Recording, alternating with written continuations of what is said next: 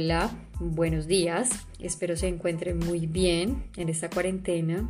Yo me encuentro muy bien tratando de cambiar hábitos laborales en casa, pues es muy difícil cuando hay niños acá. Bueno, hoy me acompaña Natalia Domínguez, psicóloga, y ella, no, ella nos va a dar su opinión desde el punto profesional respecto a nuestra historia anterior de Hablemos de miércoles de historias. Hola Natalia. Hola Diana, me alegra que esté bien y espero que los que nos están escuchando también estén muy bien. Claro que sí, gracias. Cuéntame cómo te encuentras. Muy bien, gracias. ¿Hace cuánto ejerces como psicóloga? Hace cinco años. Bastante tiempo. Sí, ya, tiempito. Bueno, vamos entonces al caso de Polina. Tú te tomaste el tiempo de, escucharlo y tienes una opinión profesional de, todo lo que le sucedió a ella, de, su historia. Sí, Diana, pues yo considero que mm, todo lo que nos contó, bueno, lo que nos contó Polina nos da paso, nos da pie para hablar acerca de la niñez, ¿sí? Y lo importante que es la niñez para la etapa adulta. Mm, voy a extenderme a explicar un poco eso. En la niñez se crean las bases para la adultez. ¿sí? Aproximadamente los primeros 5 o 7 años de vida son súper importantes para marcar estas bases. Entonces, por ejemplo, de allí podemos hablar de la seguridad en sí misma, de cómo es la comunicación en el adulto, cómo es la relación con la autoridad, el patrón de relaciones en amistades, de pareja, ¿cierto? Entonces vamos a empezar. Por ejemplo, si hablamos de un patrón de relaciones, entonces muchas veces decimos, porque normalmente me involucro con este tipo de personas, porque normalmente son parecidos mi sex, o porque normalmente eh, mis relaciones no, no necesariamente románticas, de con mis amistades son así, pero entonces uno hace un retroceso y uno dice, bueno, ¿cómo fue la relación con los padres? O no siempre los padres, porque muchas veces eh, quienes cuidan a los niños y los educan no son los padres, sino llamémoslos cuidadores principales. Entonces vemos que no, que em, por ejemplo fue un padre maltratador o fue un padre muy permisivo, entonces uno ya empieza a mirar como, como esas características. Entonces, eh, digamos que la mamá fue una mujer que se dejaba maltratar, el papá eh, le pegaba a la mamá y resulta que entonces después uno mira y la persona eh, repite esto. Ay, no, es que mi novio me pega y entonces yo me dejo, pero, pero resulta que eso ha sido como lo, eso fue como lo que aprendió. Eso es como, entre comillas, la normalidad, eso se naturaliza. No, igual no tenemos que ir pues hasta los extremos de, digamos, de maltrato físico. Eh, podemos hablar como de otro tipo de cosas como no, pero es que normalmente eh, me involucro con personas que no me ponen cuidado o me tratan de cierta forma que no me gusta, sí, entonces ahí, ahí podremos como evaluar eh, cuando hablábamos de, en, algún momento creo que ya nombró lo de la autoridad, ¿cierto? Sí. Entonces, o sea, si el ideal es que, o sea, los papás sean como la, la, la figura como, ven, yo te voy a direccionar a ti, esto es bueno, esto es malo, lo que debes hacer, pero...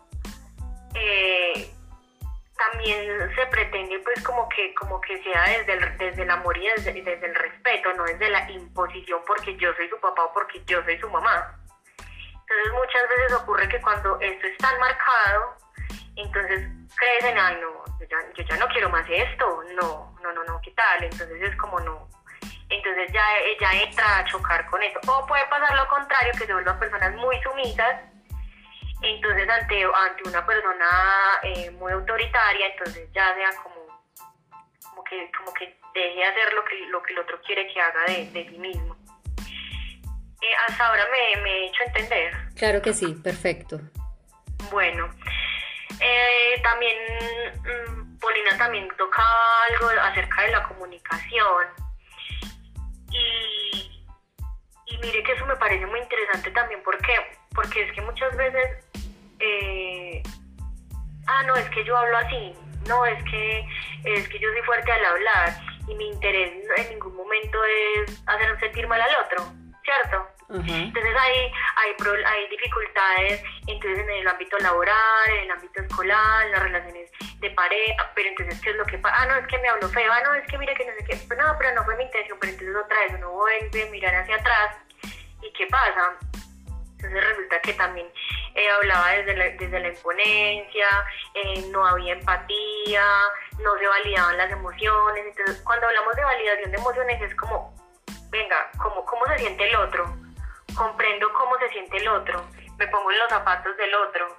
No es como, ay, es que, eh, a ver, ay, usted está llorando cuando los niños se caen, por ejemplo, ay, no, no pasó nada, es que no pasó nada, parece que no pasó nada, ¿cierto? Con la, subiendo el tono y todo.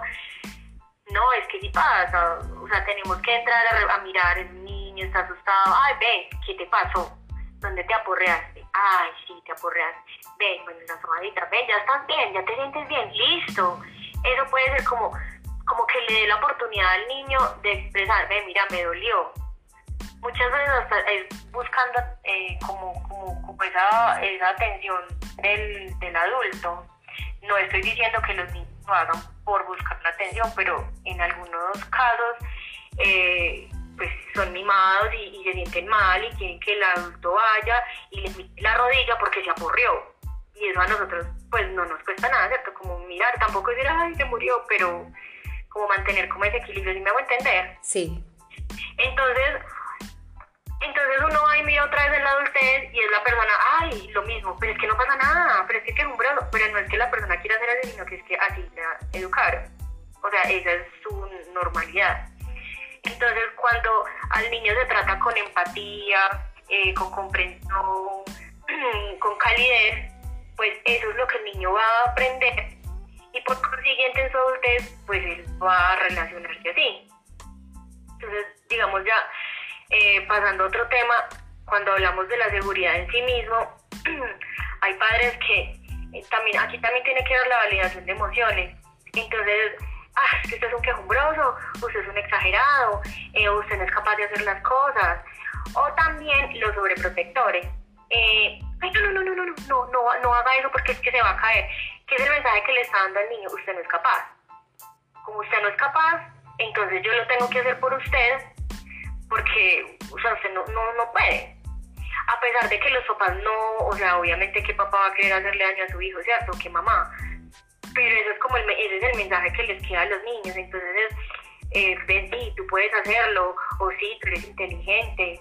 Eh, y lo que hablamos pues como, como también de las emociones. De pronto aquí hasta el momento hay alguna pregunta. Todo a la perfección, estamos bien. Bueno, entonces, em, algo, que, algo, algo que también recuerdo, eh, que me parece también importante hablar, y es hablarle a los niños, a los niños hay que hablarles con la verdad, ¿sí? Pero entonces, em, pues porque en algún caso como que creo que ella comentaba como que no, no le decían las cosas como eran o algo así, recuerdo. Le ocultaban la verdad de lo que sucedía con su padre y, otras cosas de su historia. Entonces, ¿qué pasa? Cuando decimos, no, es que a los niños hay que hablarles con la verdad, no es decirles toda la información como no se la contaría un adulto, pero es mirando de acuerdo a la etapa irles, irles como contando las cosas, no, mira, lo que pasa es que no puede estar por esto y pero no inventársele como, como, como un, cuento, eh, maravilla o algo así para que el niño sufra porque después se va a dar cuenta y va a ser peor. Y los niños también son muy, o sea, los niños entienden, los niños perciben. Entonces, me están diciendo eso, pero, pero esto no, no, por ejemplo, dicen que todo está bien, pero yo voy a orar a mi mamá, o, yo veo que las cosas no están bien, o, qué es lo que pasa.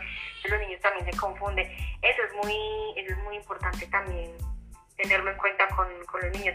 Y los niños a medida que va pasando el tiempo, pues van teniendo una mayor capacidad de introspección. Pero el hecho de que sean pequeños no significa que los niños no entienden. Pueden asumir la situación de una manera diferente a como se supone que uno como padre y como adulto lo piensa y lo actúa.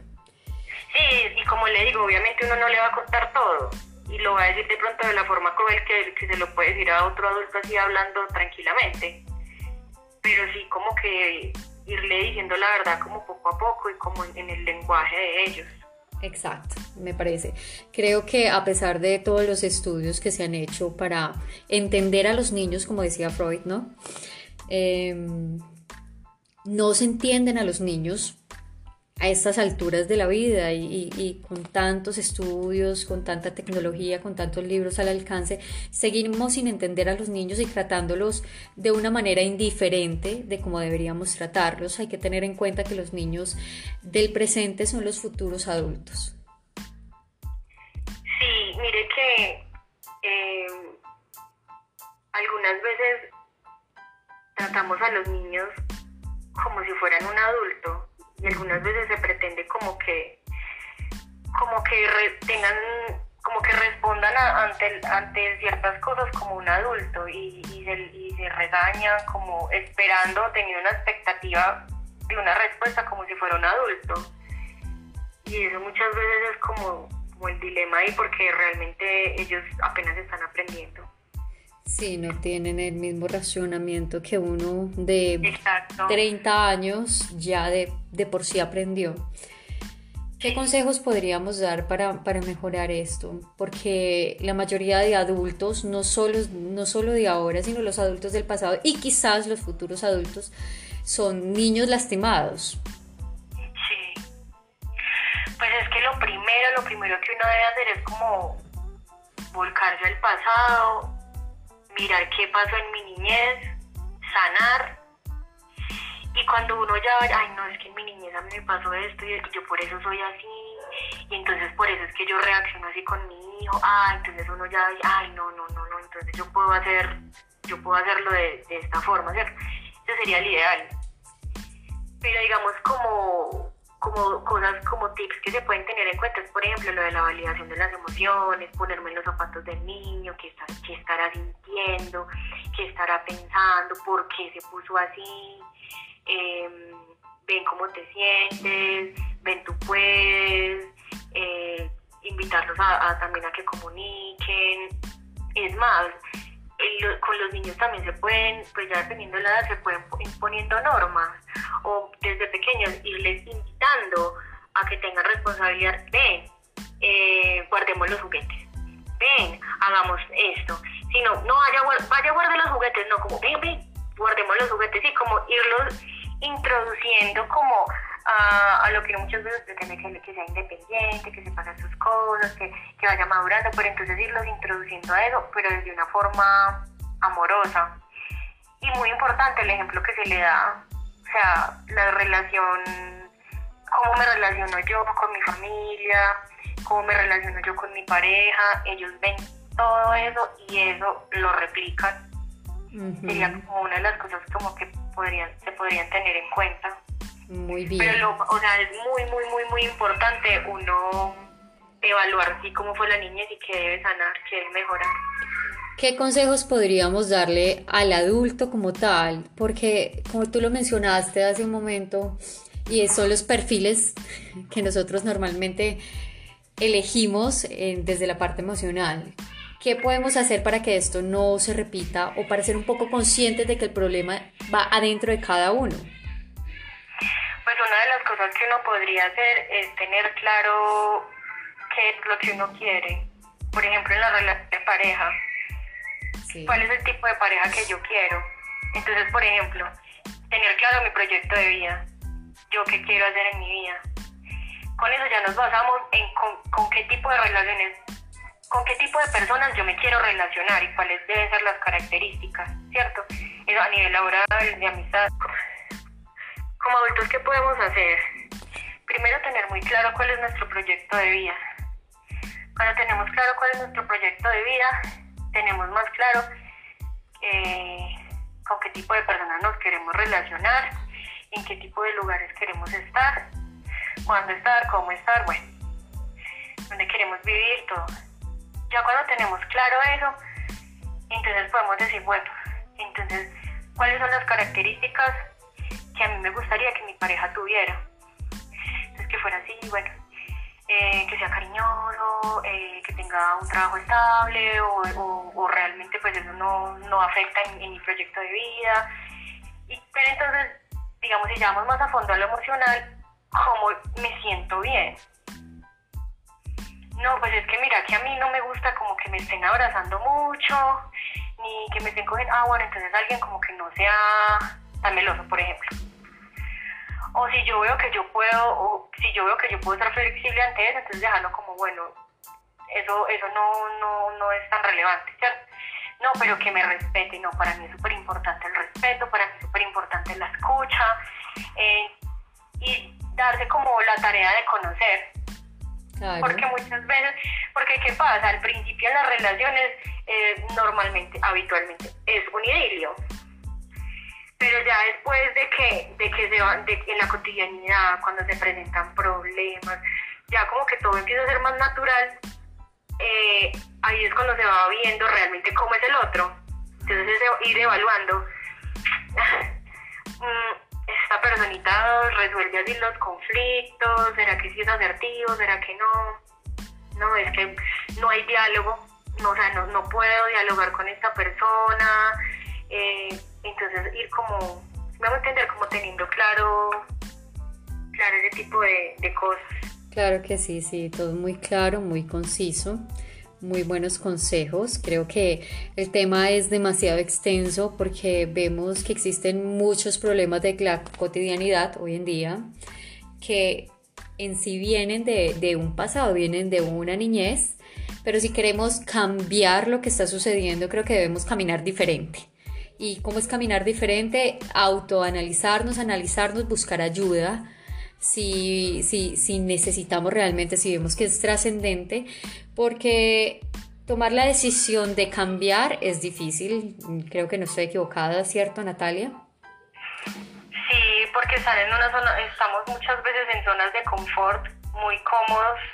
Ya sabemos cómo, cómo funciona todo desde, desde ¿cómo decirlo?, desde la problemática que presentamos muchas veces. Y aceptar que yo soy la del problema es muy difícil, pero es el primer paso. Sí.